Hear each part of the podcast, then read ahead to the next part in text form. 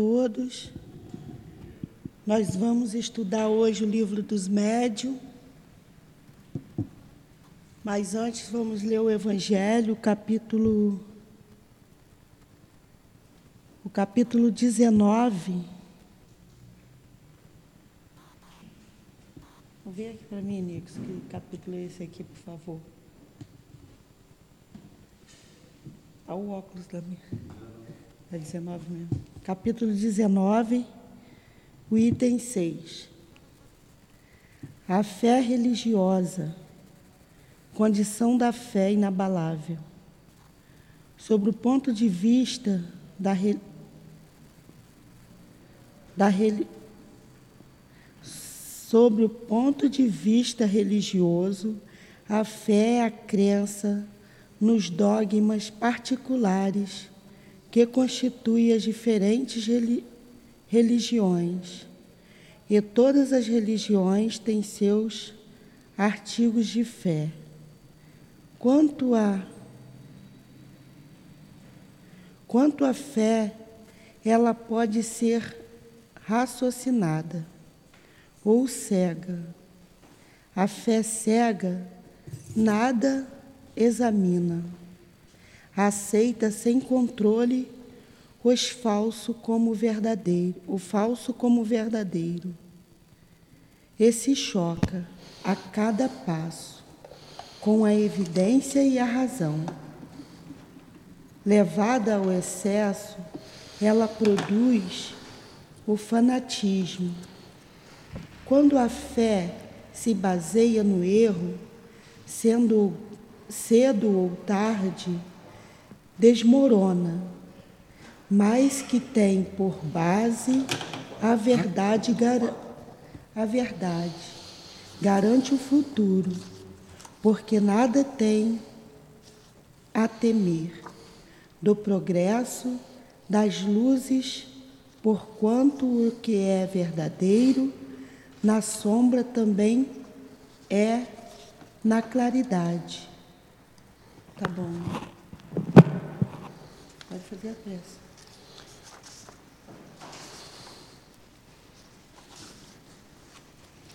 Então vamos fazer a nossa prece. Em primeiro lugar, agradecendo a Deus por estarmos aqui em nossa casa de amor, agradecendo a Jesus e aos bons espíritos que nos trouxeram em segurança para os estudos desta manhã estudos em torno do livro dos médios.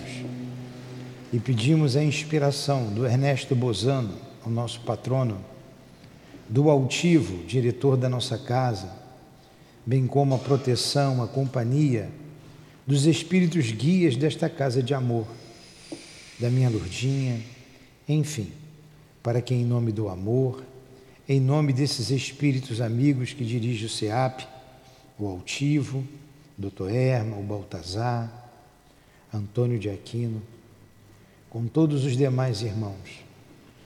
Em nome de Allan Kardec, de Ernesto Bozano, em teu nome, Senhor, mas acima de tudo, em nome de Deus, nosso Pai, que possamos dar por iniciados os estudos em torno do livro dos médios da manhã de hoje. Tudo sempre em nome do amor e do nosso amor. Que assim seja. Assim seja. Graças a Deus.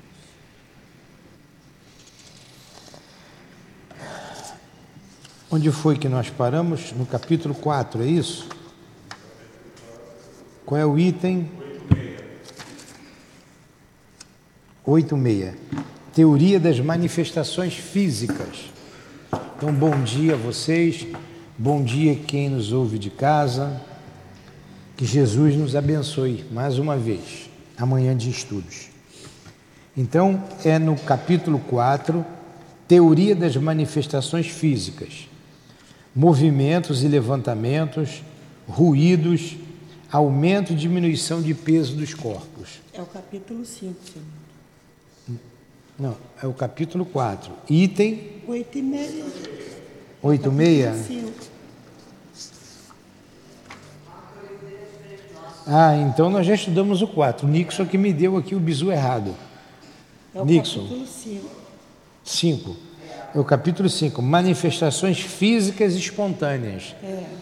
Ruídos, barulhos, perturbações, arremesso de objeto, fenômeno de transportes, dissertação de um espírito sobre os transportes. É esse, né? Isso. Aí é o item 86. Uhum. Vamos lá. Há muitos anos, pode ler, Dilane. Há muitos anos, no início de meus estudos sobre o Espiritismo, estando uma noite ocupado com um trabalho sobre esta matéria, pancadas se fizeram ouvir em torno de mim durante quatro horas consecutivas. Era a primeira vez que coisa semelhante me acontecia. Constatei que não era devidas a qualquer causas acidental, mas naquele momento foi só o que pude saber. Nessa época, eu tinha a oportunidade de visitar com frequência um excelente médium escrevente. Logo no dia seguinte, interroguei o espírito, que se comunicava por seus inter, intermédios sobre a causa daque, daquelas pancadas. Era, foi. Era, foi-me respondido. O, o teu, teu espírito familiar que queria falar contigo. Eu que queria me dizer. Resposta: Podeis perguntar-lhe. Pode perguntar-lhe. Pois ele está aqui. Então, tendo interrogado este espírito, ele se identificou com um nome alegórico, sobre depois, através, soube depois através de um outro espírito, que ele pertence a uma ordem muito elevada e que representou um papel importante na Terra. Apontou erros no meu trabalho, indicando-me as linhas onde se achavam, deu-me úteis e sábios conselhos e acrescentou que estaria sempre comigo e atenderia ao meu apelo todas as vezes que quisesse interrogá-lo. De fato, desde então, este espírito nunca me deixou. Deu-me inúmeras provas de uma grande superioridade e manifestou-me sua intervenção benévola e eficaz nos assuntos da vida material, como no que se refere às coisas metafísicas. Mas desde a nossa primeira conversa, as pancadas cessaram o que ele queria de fato, o que ele queria de fato, comunicar-se regularmente comigo. Mas para isso seria preciso avisar-me, dado o aviso, depois explicado, as relações regulares foram estabelecidas e as pancadas tornaram-se inúteis. Foi por isso que cessaram. Não se toca mais o tambor para acordar os soldados, uma vez que já estejam de pé. Então vamos lá. Esse, esse item 86, esse, esse pedaço aqui que nós lemos, você não tem um livro para acompanhar, né?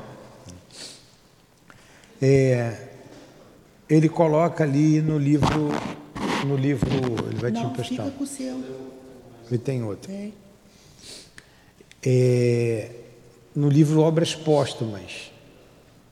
Esse espírito que ele falou, que tem um nome alegórico, se chama Zéfiro, ou Zefiro, e ele dá pancadas, ou como ele era um espírito superior, ele dá pancadas lá no basculante da janela e chama a atenção dele. Quando ele vai perguntar, como ele colocou aqui, ele diz onde tem um erro. Ele conserta, ele refaz o que ele fez, ele pergunta de novo ao espírito, o espírito ah, agora já está melhor. Então, esse início aqui, ele falou que o espírito queria se comunicar com ele, se estabelecer uma comunicação. A comunicação, a gente vai ver mais para frente, ela se caracteriza pela continuidade. Continuidade, a comunicação ela é contínua. Quando é uma coisa esporádica, é uma manifestação. E a partir dali, esse espírito está sempre com ele. É um detalhe interessante que está aqui, que ele disse que o espírito ajudaria na vida metafísica, né, no trabalho que ele estava realizando, e na vida material. Em obras póstumas está bem detalhado. Kardec faz a seguinte pergunta para ele: Você me ajudaria até mesmo na vida material? E o Espírito responde para ele: Deixar de te ajudar seria deixar de te amar. Isso significa que os espíritos nos ajudam muito mais do que a gente imagina. Não somente com relação à vida espiritual, mas também com relação à vida material. É só a gente prestar atenção que eles estão sempre em torno de nós. Entendi. É, cabe a nós fazermos sempre pela manhã nossa prece, pelo menos ao sair de casa e pedir que eles nos guiem, que eles nos ajudem, que eles nos envolvam, que o nosso percurso até o nosso ponto em que a gente se dirige seja seguro. A gente deve ter isso por hábito, tanto quanto à noite, antes de se deitar, que a gente seja levado, trazido. Nós aqui pedimos para virmos para casa espírita à noite, como espírito, para estudarmos, para fazermos o que deve ser feito de acordo com a lei de amor, de acordo com a lei de Deus. Então é fundamental a prece para a gente estabelecer essa ligação. Mas independente, o sol não nasce para todos todos os dias. Tem aqueles que fecham a janela, não deixam o sol entrar. Aqueles que abrem a janela, o sol entra, mas o sol está ali. Os espíritos nos ajudam, estão aí para nos ajudar. Quando nós damos oportunidade a eles, eles nos ajudam. Quando a gente dá oportunidade aos maus espíritos ou abre sintonia com eles, são eles que acabam nos dirigindo. Né? Aí aquela questão lá, é 498, 458, 459, 458 ou 459 do Livro dos Espíritos, que diz que os espíritos é, frequentemente são eles que nos dirigem. Então eles nos ajudam e ajudam muito. Alguma pergunta? Não? É, essa aula que o senhor está dando aí é da segunda-feira, que ele confundiu, que é segunda-feira. É o capítulo 4 mesmo, e qual item é aí? 72. 72. Então, olha, como a gente fala todo dia. É, Tem estudo todo dia. Todo dia a gente confunde. Seria o capítulo 72. 4. Esse item 86 aqui não faz mal não, a gente já viu o item 86. Deixa eu ler esse pedacinho e a gente vai lá para o capítulo 4, tá? Um fato bem parecido aconteceu com um amigo nosso. Há algum tempo, ruídos diversos ecoavam no seu quarto e se tornavam muito fatigantes. Apresentando-se a oportunidade de interrogar o espírito de seu pai por um médium escrevente, ele soube o que se queria dele. Fez o que lhe é recomendado e daí em diante nada mais ouviu. Deve-se observar que as pessoas que possuem um meio regular e fácil de comunicação com os espíritos muito mais raramente têm manifestações deste gênero, isto é compreensível. Então nós vamos, por quê? Eu, no item 4 ele vai dizer o mecanismo disso daqui, e eu ia me reportar ao capítulo 4, capítulo 4. para a gente recordar o que a gente estudou. Como a gente não estudou, a gente não vai recordar, mas a gente vai entender como que os espíritos fazem isso. Então vamos lá para o item 72, no capítulo 4. Está vendo? Então o Nixon estava certo. Ó, que a teoria das manifestações, a teoria do movimento e levantamento, do aumento, diminuição de peso dos corpos. Então aqui vai falar do mecanismo de tudo isso. E no item 5, ele vai deu aquele exemplo, vai falar dos acontecimentos.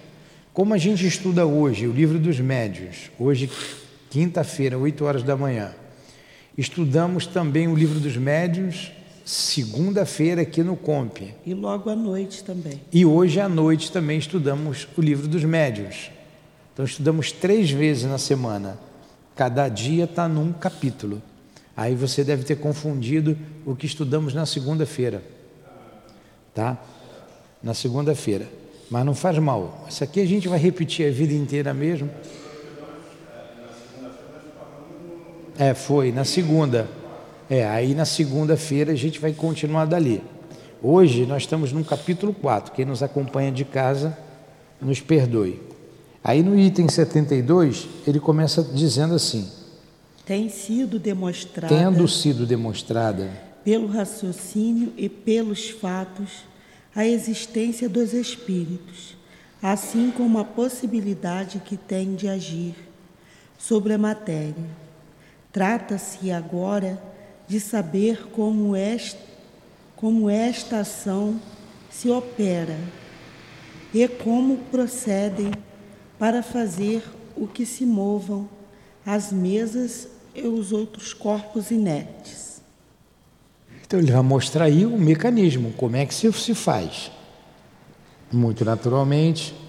Uma ideia se apresenta e foi a que tivemos como os espíritos, a combaterem e nos deram uma outra explicação bem diversa, que estávamos longe de imaginar.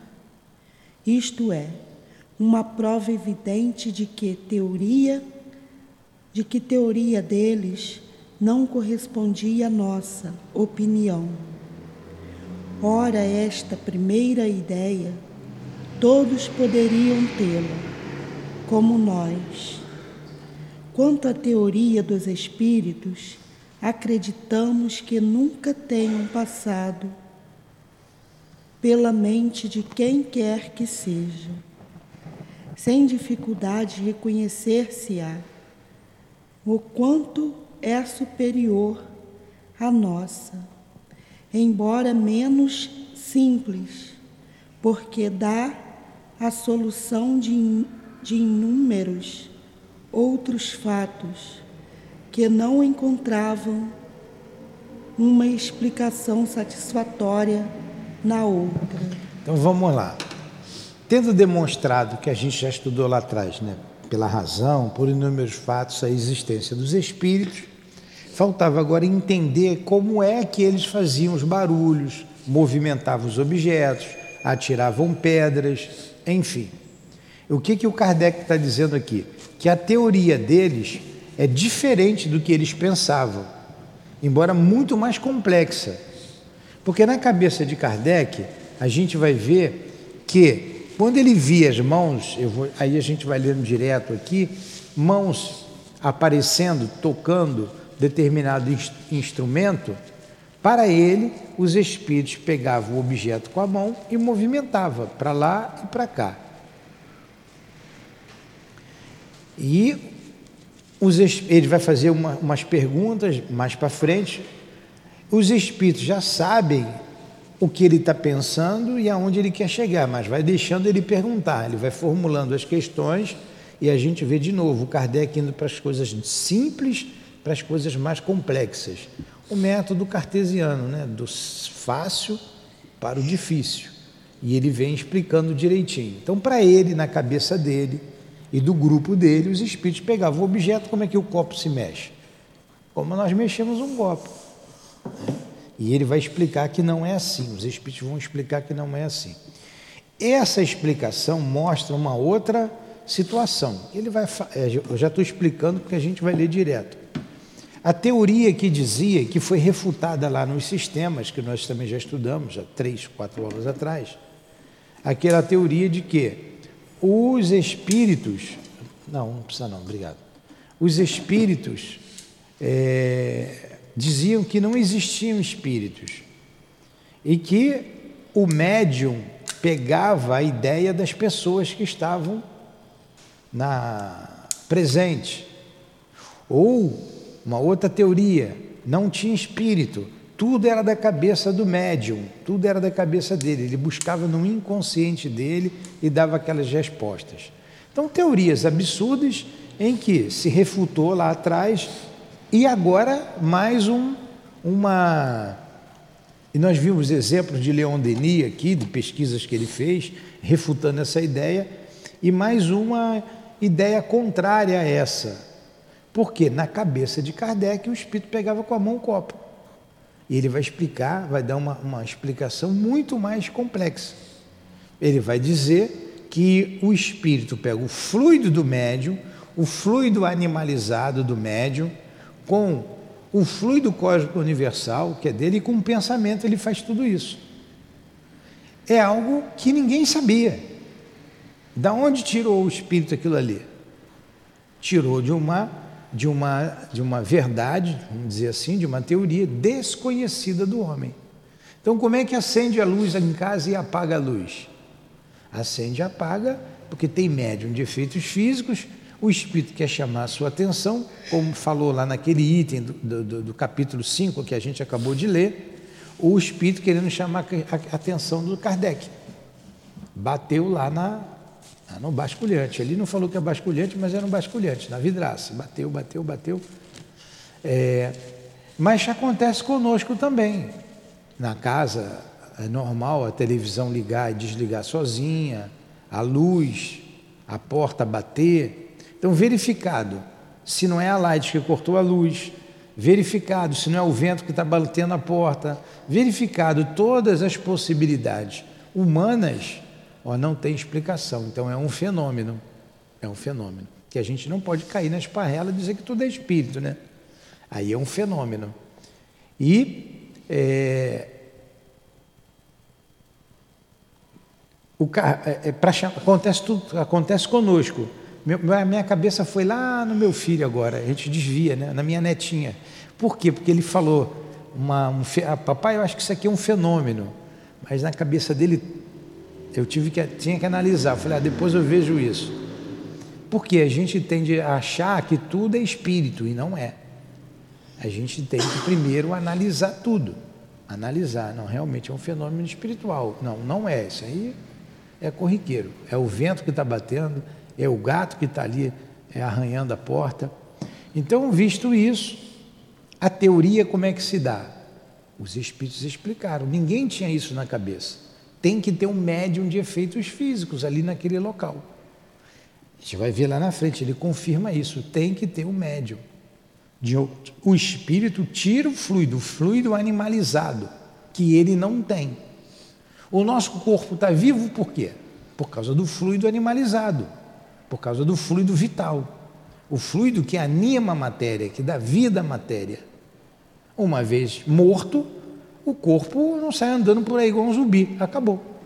Não tem mais o fluido. A alma pode até entrar ali, mas não vai mexer o corpo porque não tem fluido animalizado. Poderia um defunto sair andando assim, igual a gente viu naquele filme por aí?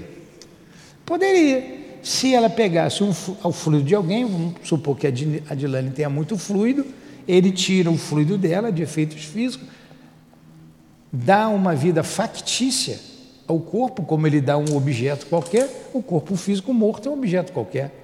E poder mexer o defunto para lá, levantar a mão, o defunto fazer assim, e todo mundo sair correndo, né? Mas a lei não permite, os espíritos superiores não deixam fazer isso. Porque nós vimos também que eles, os, os espíritos superiores, exercem uma autoridade irresistível, que é irresistível para os inferiores. E isso não pode fazer. Se pode movimentar um objeto inanimado, o corpo físico também é inanimado.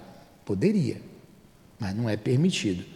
E por que, que a gente está vivo aqui? Está vivo porque tem um fluido vital, tem essa pilha, tem essa energia. O que, que é a morte? O esgotamento dessa pilha, dessa energia, desse fluido, vamos dizer, desse fluido animalizado, que só o encarnado tem. Então, para o desencarnado movimentar um objeto qualquer para dar uma vida factícia, ele vai pegar o fluido do médium, que só o médium tem, que ele não tem, envolver naquele objeto com o fluido dele e com o pensamento ele faz o movimento. Entenderam?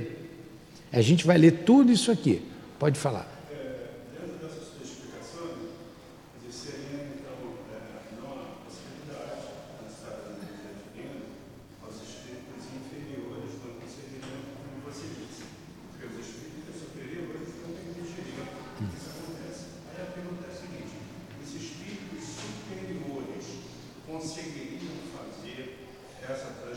Sim, sim. Mas eles não fazem. É, é igual você. É, é, é. Tá? Então vamos lá.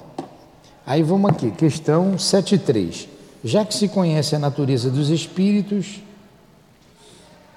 Sua forma humana, as propriedades semimateriais do perispírito, a ação mecânica que ele pode ter sobre a matéria, já que nos casos de aparição virão-se mãos, viram-se mãos fluídicas, viram mãos fluídicas tangíveis segurarem objetos e os transportarem. Era natural acreditar que o espírito se servia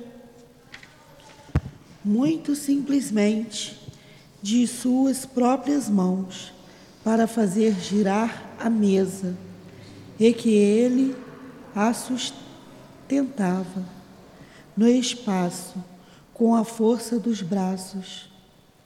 Mas então, neste caso, qualquer a necessidade de ser qual a necessidade de ser de se ter um médium? É, se era um espírito que pegava com a mão, com a necessidade de se ter um médium.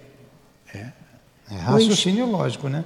O espírito não pode agir sozinho, pois o médium que muitas vezes coloca suas mãos no sentido contrário ao do movimento, ou que nem mesmo as coloca, não pode evidentemente secundar o espírito por meio de uma ação muscular qualquer.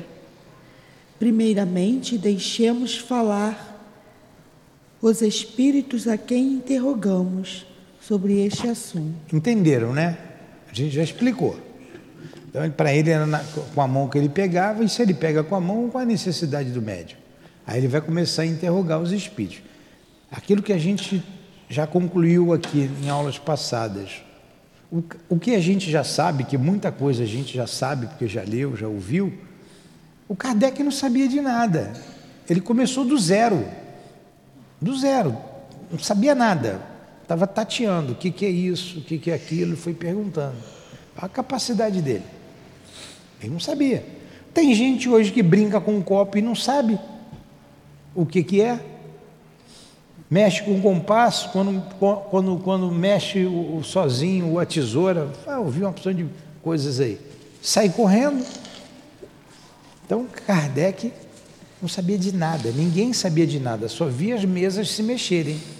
É, o que, que é isso? O que está fazendo mexer? Ele está pegando toda a teoria para a gente chegar na mediunidade, né? nos fatos da psicografia, da psicofonia, da cura, e etc, etc, etc. Então a gente já viu que tem dois, duas maneiras dos espíritos se manifestar. Através dos efeitos físicos e efeitos intelectuais. Nós estamos aqui nos efeitos físicos. Tá? Aí na 74, ele diz o seguinte: o fluido universal. Não, as, as respostas, respostas seguintes, seguintes nos foram dadas pelos Espíritos São Luís depois elas foram confirmadas por muitos outros. Você faz a pergunta e eu leio a resposta. Vai, Dilane. O fluido universal é uma emanação da divindade? Não. É uma, é uma criação da divindade? Tudo é criado, exceto Deus. Aí a gente vai lá na pergunta 26, que eh, os Espíritos respondem a Kardec das três forças da, da, da trindade universal, que é Deus, Espírito e Matéria. Então, essa força fluídica, essa energia, não emana de Deus. Ele foi criado por Deus. Então, é matéria. O fluido é matéria. Então, você tem Deus, o Criador, você tem a matéria e o ser inteligente da criação, que são os espíritos, que somos nós. Essa é a trindade universal.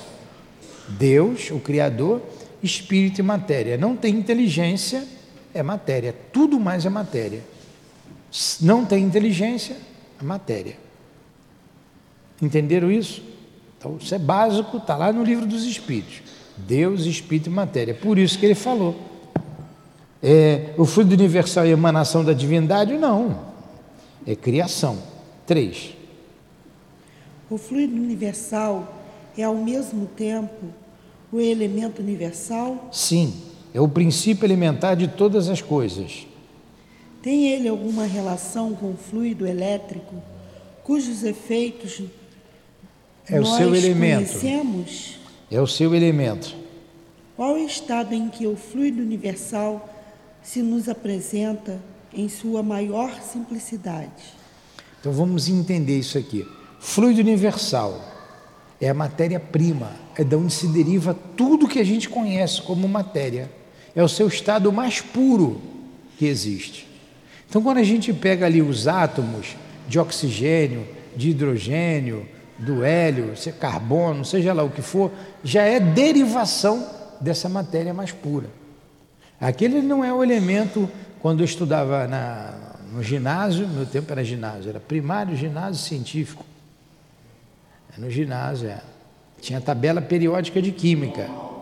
É. Tempo que a gente aprendia, né?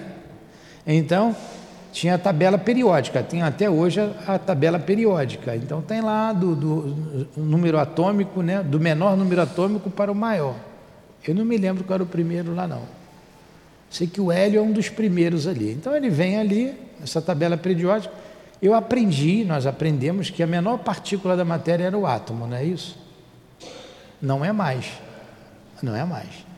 Hoje já se sabe que não é. Então tem subpartículas. E a ciência vai chegar subdividindo, subdividindo, subdividindo a essa matéria primitiva, de onde se origina tudo que a gente conhece como matéria. Tudo, tudo. Corpo, tudo que está aqui. Né? E tudo isso aqui é formado de átomos. Mas o átomo ainda não é a matéria primitiva. Então, esse é o fluido cósmico universal. A gente pergunta lá: que é Deus? Inteligência suprema, causa primeira de todas as coisas. Então, ele é a causa de tudo que existe no universo. E o que, que existe no universo? A matéria disseminada em todo o universo e o ser inteligente. Ele é a causa de tudo. Tudo bem? Aí ele responde aqui, para a gente entender essa resposta. Para encontrá-lo na sua simplicidade absoluta, seria preciso remontar aos puros espíritos. No vosso mundo, ele está sempre mais ou menos modificado para formar a matéria compacta que vos cerca. Entretanto, podeis dizer que o estado que mais se aproxima desta simplicidade é o fluido que chamais fluido magnético animal. Entenderam então a resposta agora?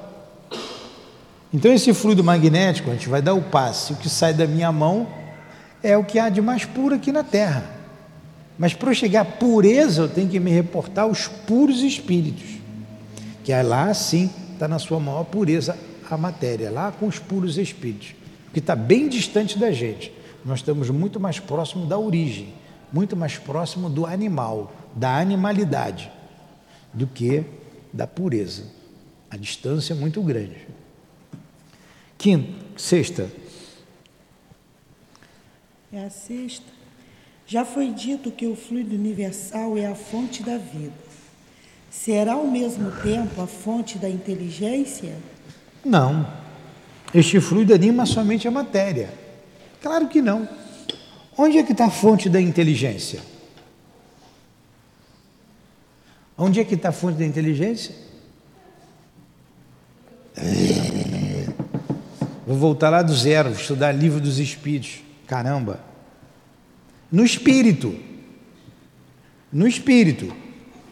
Deus é a inteligência suprema. Então está aqui. Nós somos é, seres inteligentes da criação. Ele perguntou, pela pergunta a resposta. Vocês têm que pensar. Ó.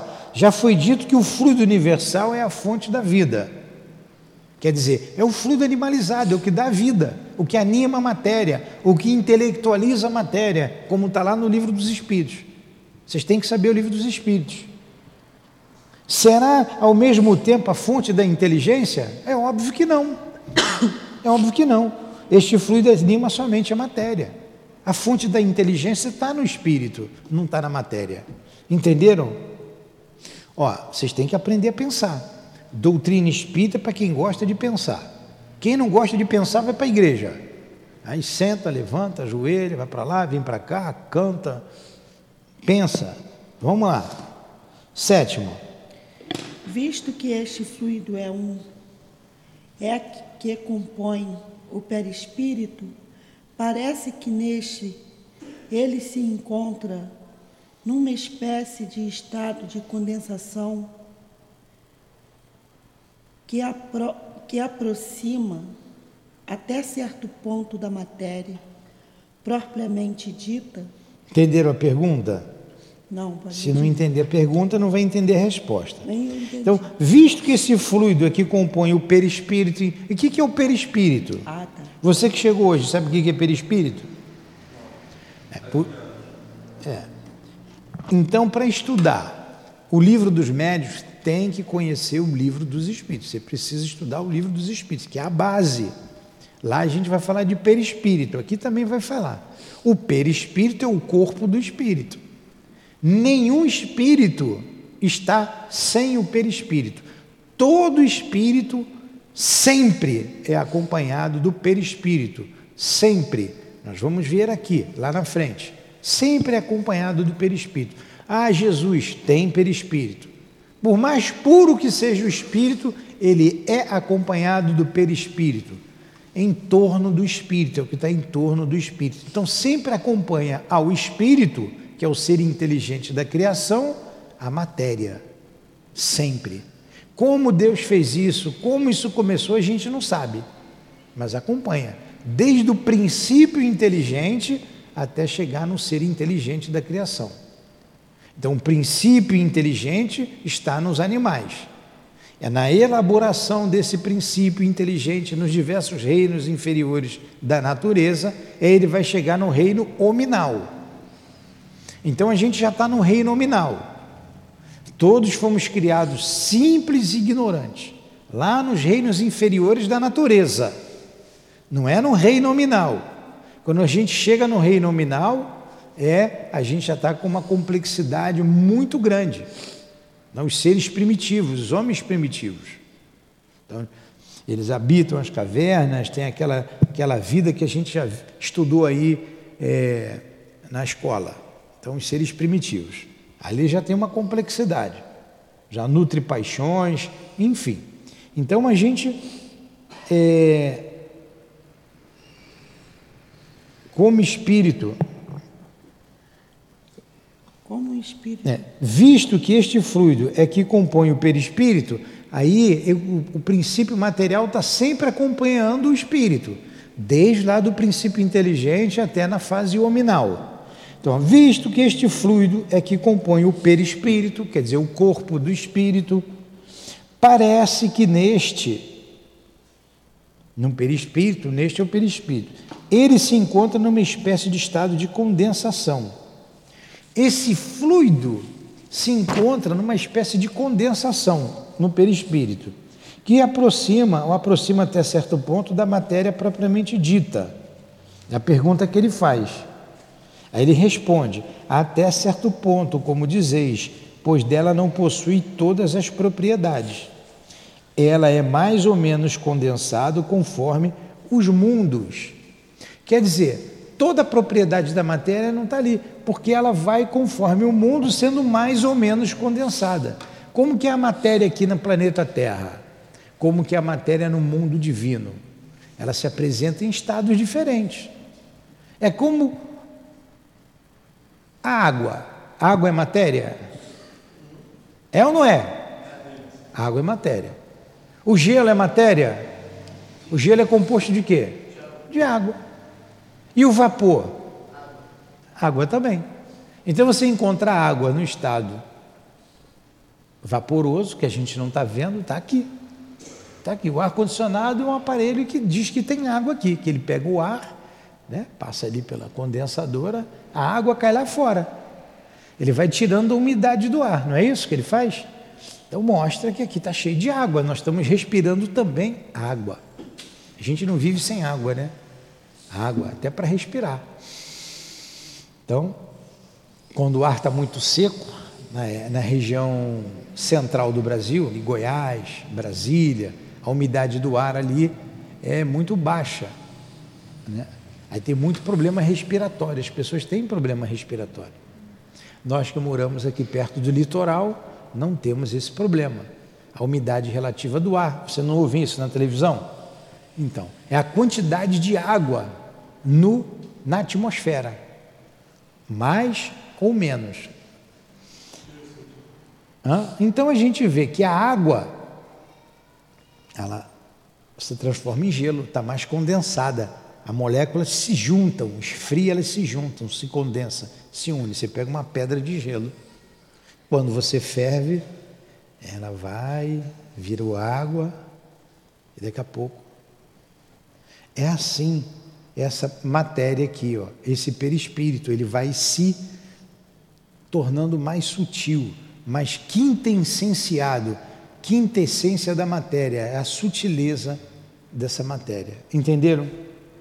Dos mundos mais elevados, vai se condensando para os mundos mais materializados, como o nosso, primitivo, e como o nosso. Nós estamos bem perto do mundo primitivo.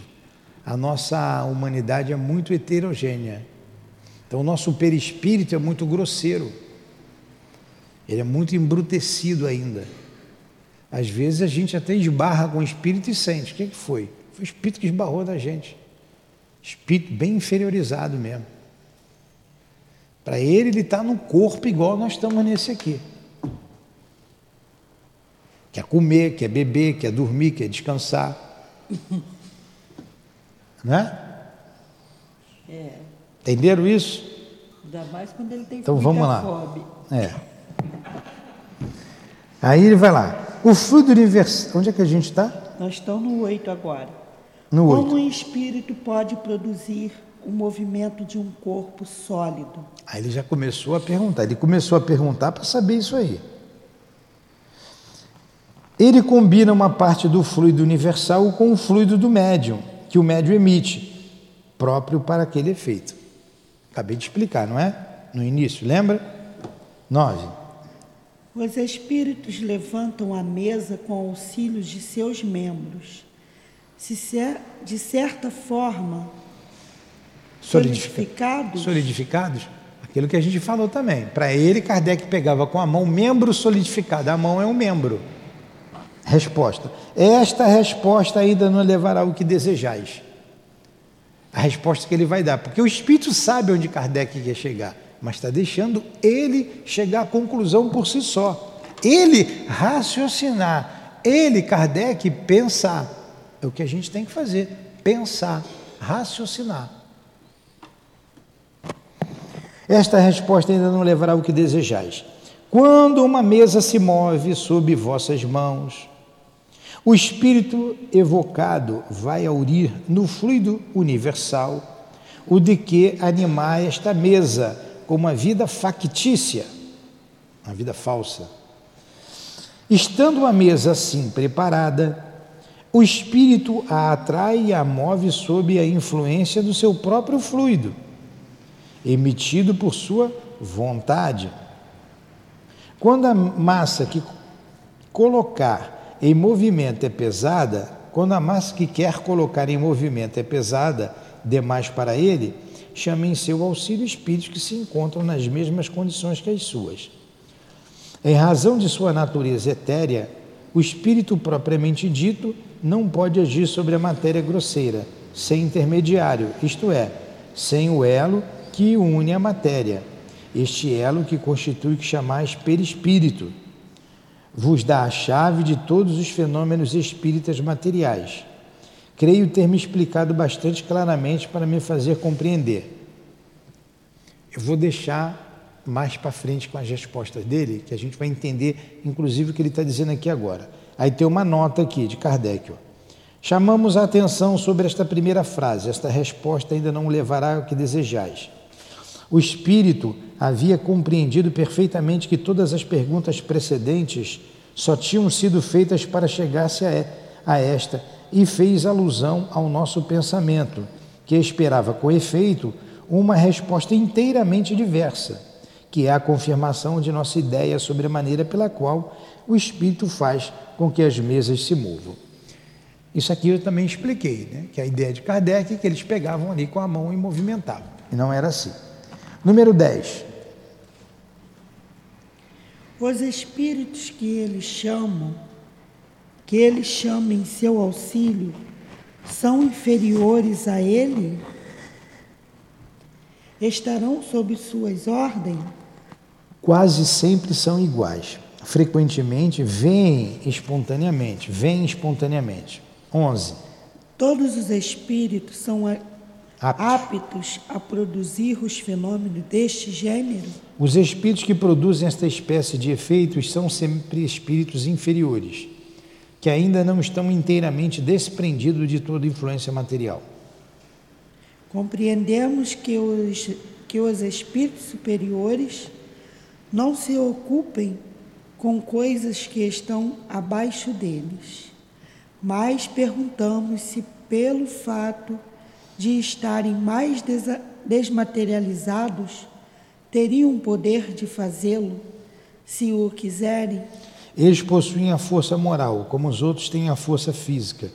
Quando necessita desta força, serve-se daqueles que a possuem já não se vos disse, já não se vos disse, já não se vos disse que eles se servem dos espíritos inferiores como fazeis dos carregadores?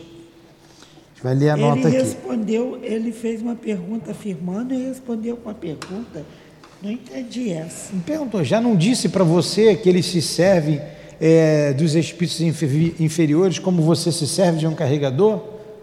Por exemplo, chegou aqui um caminhão de saco de cimento. A gente vai conseguir tirar o saco de cimento? Não. Gabriel vai tombar logo no primeiro, né? Agora o camarada que está acostumado bota dor na cabeça, vem, é, joga aqui. Por quê? Tem força física. Ele está acostumado com aquilo. Agora, eu podia pegar com o Gabriel? Podia, ser mais difícil. Eu e Gabriel pegar de um lado, ia descansar, ia... mas a gente seria capaz? Seria. O espírito superior é capaz. Mas se tem um espírito mais materializado que pode fazer aquilo, ele pede a ele para fazer, como nós nos servimos dos carregadores. Entendeu? Foi essa a resposta que ele deu.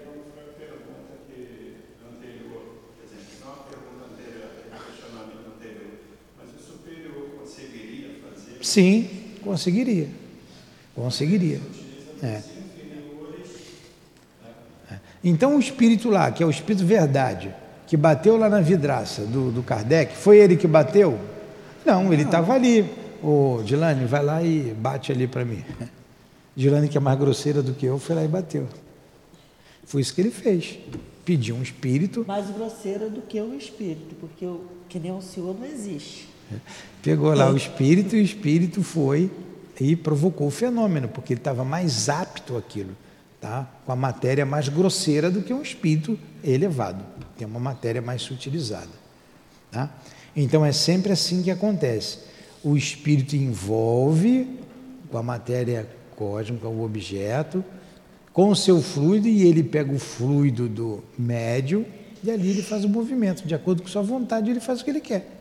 Se ele pensar em tocar uma área, como diz lá, uma marcha, ele vai tocar a música que ele quiser, o som que ele quiser, a pancada do jeito que ele quiser. É só ele pensar e fazer. É, como é que meu. Provoquei aqui um movimento. Como é que ela, ela fez aqui esse movimento? Eu quis. Eu quis. Fiz alguma força para fazer isso aqui? Qualquer um de nós, qualquer movimento. E a matéria. Eu, sou eu que quero. Eu tenho um fluido animalizado, tenho um perispírito. O que o espírito quer, o perispírito, é, o espírito ordena, o perispírito transmite para o corpo físico, o corpo físico executa. E não tem muito o que não tem muito que elocubrar em torno disso.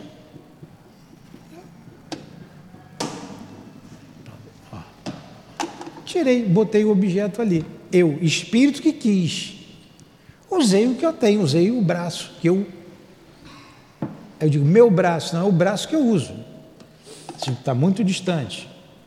Como eu sou inteligente, não consigo ir lá e pego um objeto qualquer,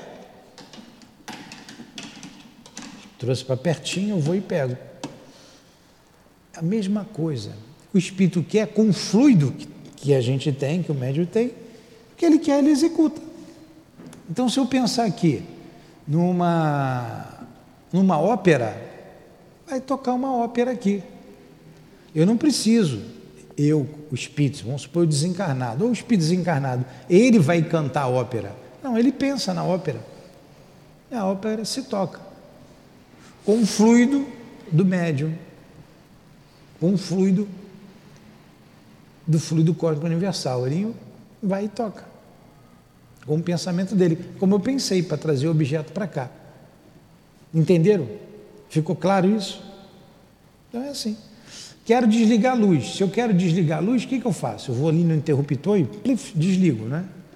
O espírito quer desligar a luz para mostrar que tem alguma coisa aqui. Ele pega o fluido, apaga, ele pensa, para a luz apagar, a luz apaga. Ele interrompe ali o circuito, ele vai lá e interrompe com o pensamento. Acende e apaga ou até no interruptor, se ele quiser. Ele pensa ali, o interruptor fica tic-tac, tic-tac, tic-tac.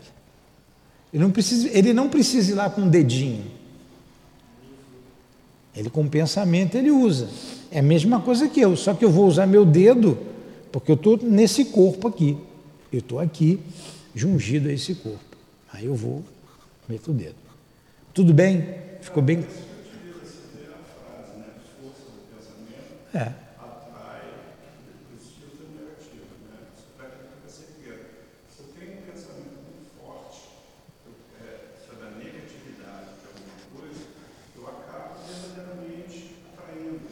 É, essa é uma outra coisa. Isso é uma outra coisa. Também a gente estudou isso lá no livro dos Espíritos. Você também faz isso. Mas no caso aqui da manifestação física, é a vontade dele que ele se utiliza com o fluido do médio para poder provocar as manifestações. Aí vem aqui uma nota. Ó, já se disse que a densidade do perispírito, se assim se pode dizer, varia segundo o estado dos mundos. Parece que ela também varia no mesmo mundo, de acordo com os indivíduos. Nos espíritos moralmente adiantados, ele é mais sutil e se aproxima do dos espíritos elevados. Nos espíritos inferiores, ao contrário, ele se aproxima da matéria e é o que faz com que estes espíritos de baixa categoria conserve durante tanto tempo as ilusões da vida terrestre.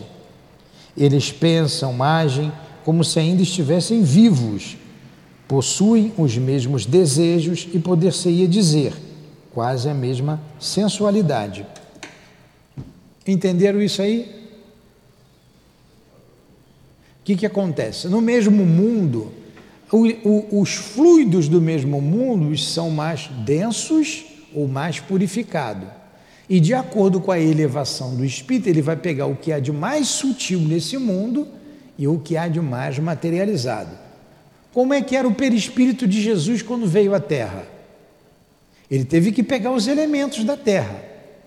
Que a gente vai, quando a gente vai para outro planeta, a gente precisa da matéria daquele planeta para revestir o nosso perispírito. Então ele veio à Terra e pegou o que há de mais puro. Como é que era o perispírito do Chico? É?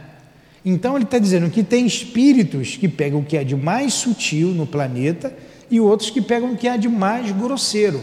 Tanto que o espírito, por isso que é dele, é a natureza dele, tanto que ele quer dormir, ele quer comer, ele quer, é, é, ele tem a mesma sensualidade, como ele colocou aqui, os mesmos sentidos.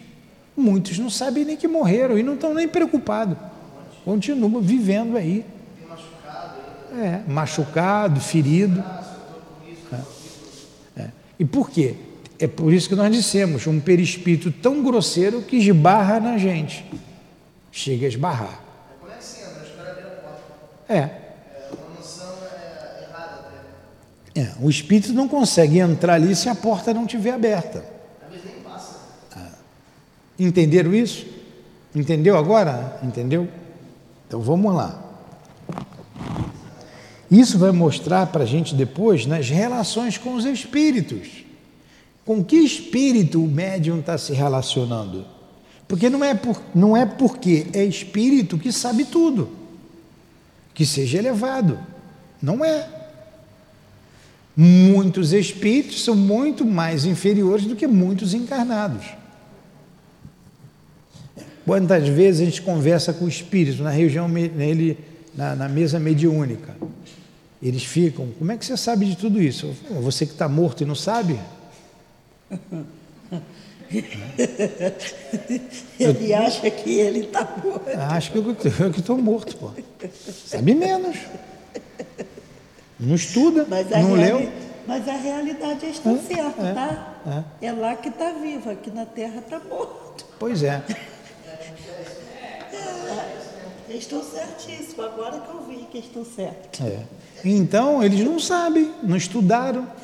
Para eles continuam tudo, tudo a mesma coisa. Não mudou nada.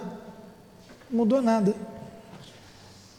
Uma vez falando com, com um senhor, já era um senhor desencarnado, aí eu falei assim, mas as pessoas não. Você não está falando com as pessoas e ninguém te, ninguém, ninguém te escuta, ninguém te responde. Aí ele falou assim, mas eu já era assim, eu era velho, ninguém ligava para mim mesmo, eu falava, ninguém me escutava, não mudou nada. assim, aí fica difícil a gente. Né? Então vamos lá. Esta grosseria do perispírito que lhe dá mais afinidade com a matéria, olha só, o corpo espiritual dele é tão grosseiro que ele tem mais afinidade com a matéria do que com o espírito. Vocês imaginam como não fica aquele churrasquinho de gato que tem ali no César Maia ali? É, de espírito ali, querendo, doido para comer. Né? Já na rua, ali fora. Se tiver lá um negocinho para beber, fica melhor ainda para eles. Está vendo como a gente é distraído? Tem uns ainda, que vocês já viram, né? Ainda joga um pouco para o santo. E está cheio de espírito ali, isso aqui é para o santo. É. Sempre tem um fundo de verdade, né? Então, esta grosseria do perispírito, que lhe dá mais afinidade com a matéria, torna os espíritos inferiores mais aptos às manifestações físicas. É pela mesma razão que um homem comum, habituado aos trabalhos da inteligência, cujo corpo é franzino e delicado, não pode suspender um fardo pesado. Foi o que eu falei do caminhão ali de saco de cimento como um carregador. Nele, a matéria é de certa forma menos compacta, os órgãos menos resistentes. Ele possui menos fluido nervoso. Sendo o perispírito para o espírito o que o corpo é para o homem, e sua densidade sendo proporcional à inferioridade do espírito, nele ela substitui a força muscular, isto é, dá-lhe relativamente aos fluidos necessários às manifestações, um poder maior do que aqueles cuja natureza é mais etérea. Se um espírito elevado quer produzir tais efeitos, faz o que fazem entre nós as pessoas delicadas, e incumbe um espírito do ofício de executá-los. Bem claro? Ah, falou bem. Alguma pergunta? Entendeu? Então vamos lá.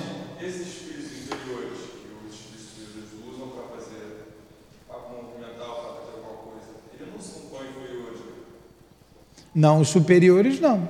Não, não entendi. Assim, os espíritos superiores, Ah, falaram assim, bate lá na Vasco por exemplo, mandou um espírito que não é tão elevado como ele. é. Mas esse espírito que ele mandou não é um espírito tão inferior também. O que ele mandou é um espírito inferior, mais apto a fazer isso, é mais apto. Os Mais es- hábito a fazer barulho, mais apto a isso. brincalhão. As- porque são manifestações físicas. Vai ser por ele estar próximo desse espírito superior, ele não é inferior, entendeu? Não, Não. O espírito superior vê sempre o inferior, mas o inferior não vê o superior. Você está numa multidão de gente, tem gente que é indiferente para você. Você desce de um trem, por exemplo, de um ônibus lotado numa estação que já tem muita gente, está cheio de gente, mas são pessoas indiferentes. Você vai, se você estiver conversando com alguém, você vai, você nem vê as pessoas, né? Você toca. Então os espíritos estão aí, tem muitos indiferentes.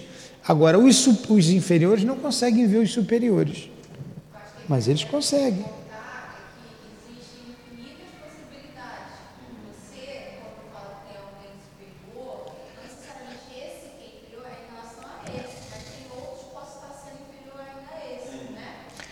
É, por exemplo, você faz a prece. A nossa prece é ouvida por quem? Por Deus. Toda prece feita com amor, com coração, ela vai a Deus. Os espíritos pegam, é, levam a Deus. Tudo que acontece conosco tem que ter o aval de Deus. Tudo. Eu posso orar direto a Deus, os espíritos vão pegar minha prece e vão levar a Deus. Posso orar os espíritos superiores, eles vão pegar a prece e vão levar a Deus. Olha lá, aquele, e, Deus, onde é que está Deus? Onde é que está Jesus? Olha, o exemplo, o- eles já ouviram, está ali nas obras de André Luiz, no livro Entre, Entre o Céu e a Terra. Estou doido para chegar esse livro, porque ele é muito bom, para a gente entender reencarnação entre a Terra e o céu. É, a menina faz uma prece para a mãe dela, pedindo à mãe para ajudar a madrasta, que está doente. Então ela uma, faz uma prece, a mãezinha, mãe, ajude a madrasta que está doente. Ela fez a prece com tanto fervor que e a a prece mãe era obsessão da madrasta. é, a prece foi lá em nosso lar. Os espíritos superiores pegaram, opa lá, a fulana está pedindo ajuda, vamos lá. Vieram. Chama-se prece refratada. Ela pediu a mãezinha. Só que era a mãe que era obsessora da madrasta e estava fazendo a madrasta ficar doente. Mas olha só, a prece dela não foi no inferior, foi lá. E eles vieram. E olha a nossa condição aqui, né, ainda na Terra. Então, um espírito superior, o contrário se dá, ele vem direto e age. Ele vem direto e age.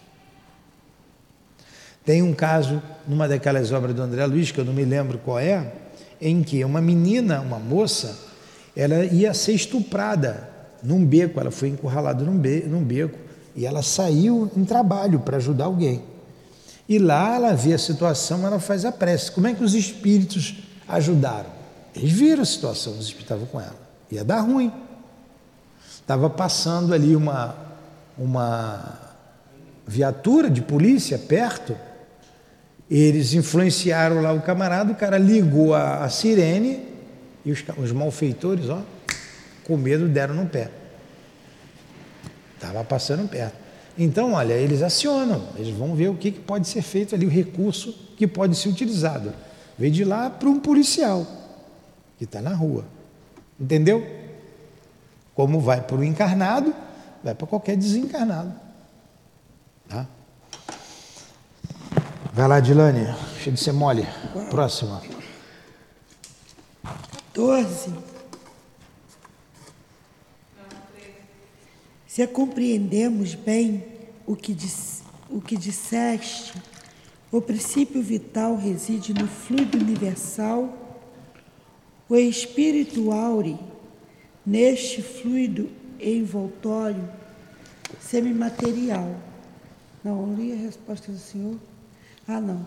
Que, que constituiu seu perispírito. E é por meio deste fluido que ele age sobre a matéria inerte? Não. Será isto mesmo? Então vamos lá. Vamos ali de novo a pergunta. Se compreendemos bem o que dissestes, o princípio vital reside no fluido universal. É uma afirmativa. E a gente sabe que é matéria, está tudo lá.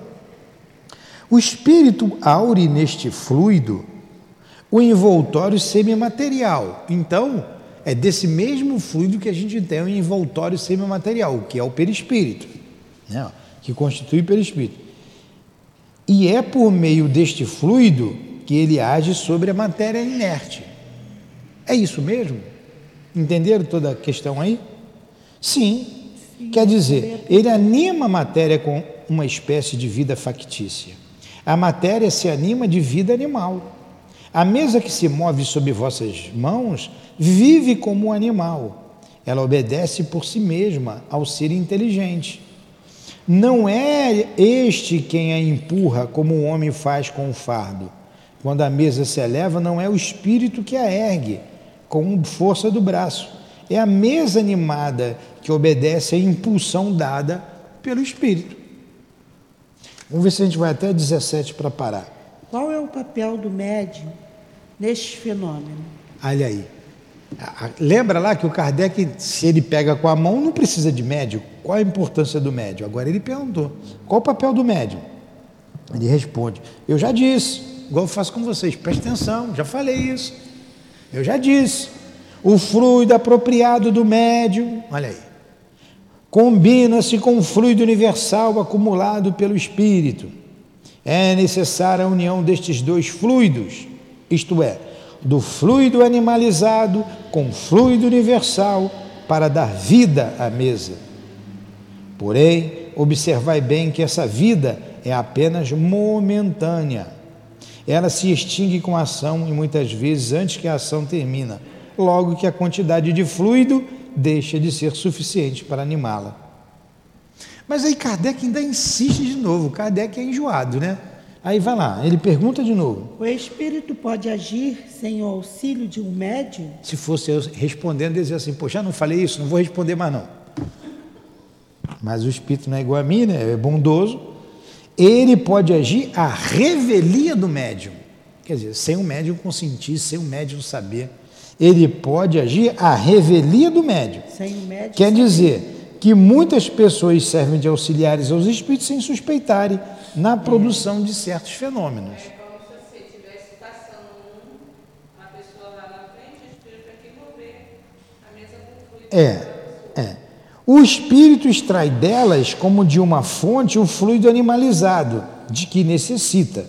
É assim que o concurso de um médium, tal como entendeis, nem sempre é necessário o que se verifica, principalmente nos fenômenos espontâneos. Entenderam? Então precisa do médium, precisa do fluido animalizado. Sempre precisa do médium. Vai lá, animada mesa. Animada mesa age com inteligência? Animada, a mesa age com inteligência? Só foi o senhor que fez É. ele errado. Ela pensa? Resposta. Pensa tanto quanto o bastão com o qual fazeis um sinal inteligente. Mas a vitalidade de que está animada permite-lhe obedecer à impulsão de uma inteligência. Portanto, ficais sabendo que a mesa se move, não se torna espírito e que não possui em si mesmo pensamento nem vontade.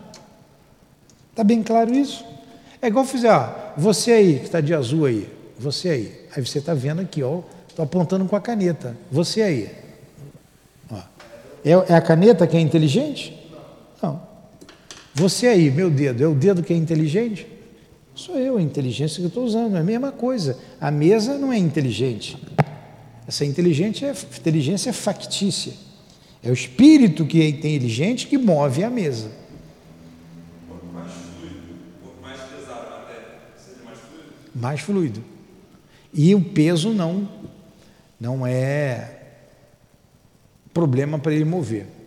Uma vez foi o Deoclésio que me contou, foi o Deoclésio, colega lá do Leão Denis, que ele foi movimentar uma estante bem pesada lá na, na gráfica que tinha lá embaixo, muito pesadona. E foi o Deoclésio e uma outra pessoa, vou, pega lá, pega naquela ponta que eu vou pegar aqui. E era muito pesada.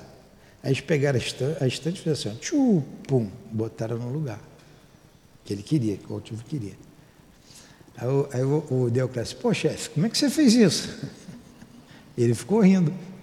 Então o que, que os espíritos fizeram? Pegaram o fluido dele e levantaram a mesa. Eles só conduziram a mesa ali para né, botar para lá. Fizeram o mínimo de força possível. A gente começa a entender o magnetismo, como é que eles botaram aquelas pedras nas pirâmides do Egito, né? Ninguém sabe. O magnetismo. Pedras pesando toneladas, milimetricamente medidas, uma em cima da outra, certinho. Tinha um conhecimento do magnetismo, muito. Pô, como é que esse povo antigo lá atrás fez aquilo ali? Seres que reencarnaram aqui na Terra e que já traziam um grande conhecimento. Traziam conhecimento.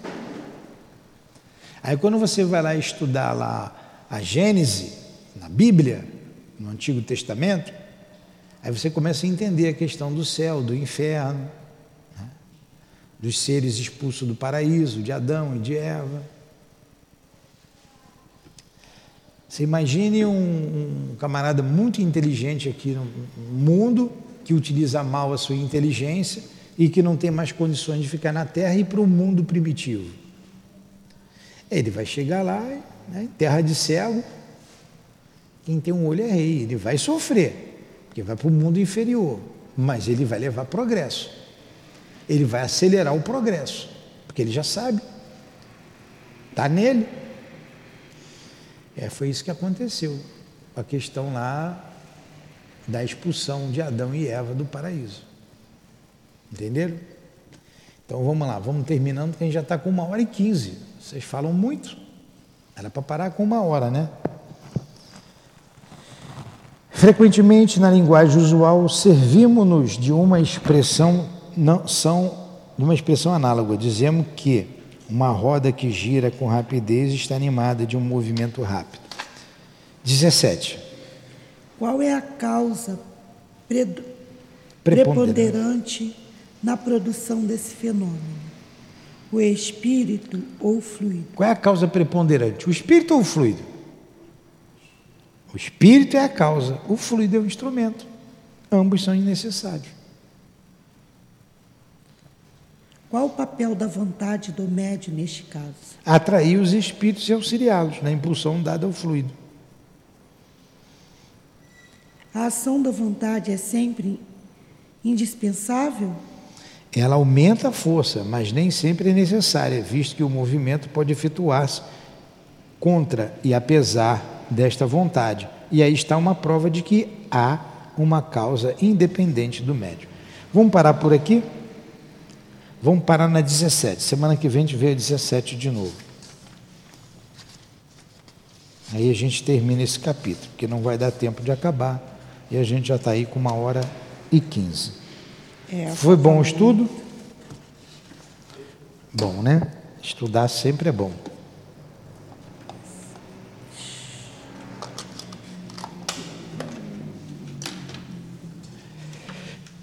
Vamos então fazer a nossa prece. O senhor parou na. no qual? 17. A gente começa na 17, que é lá em cima.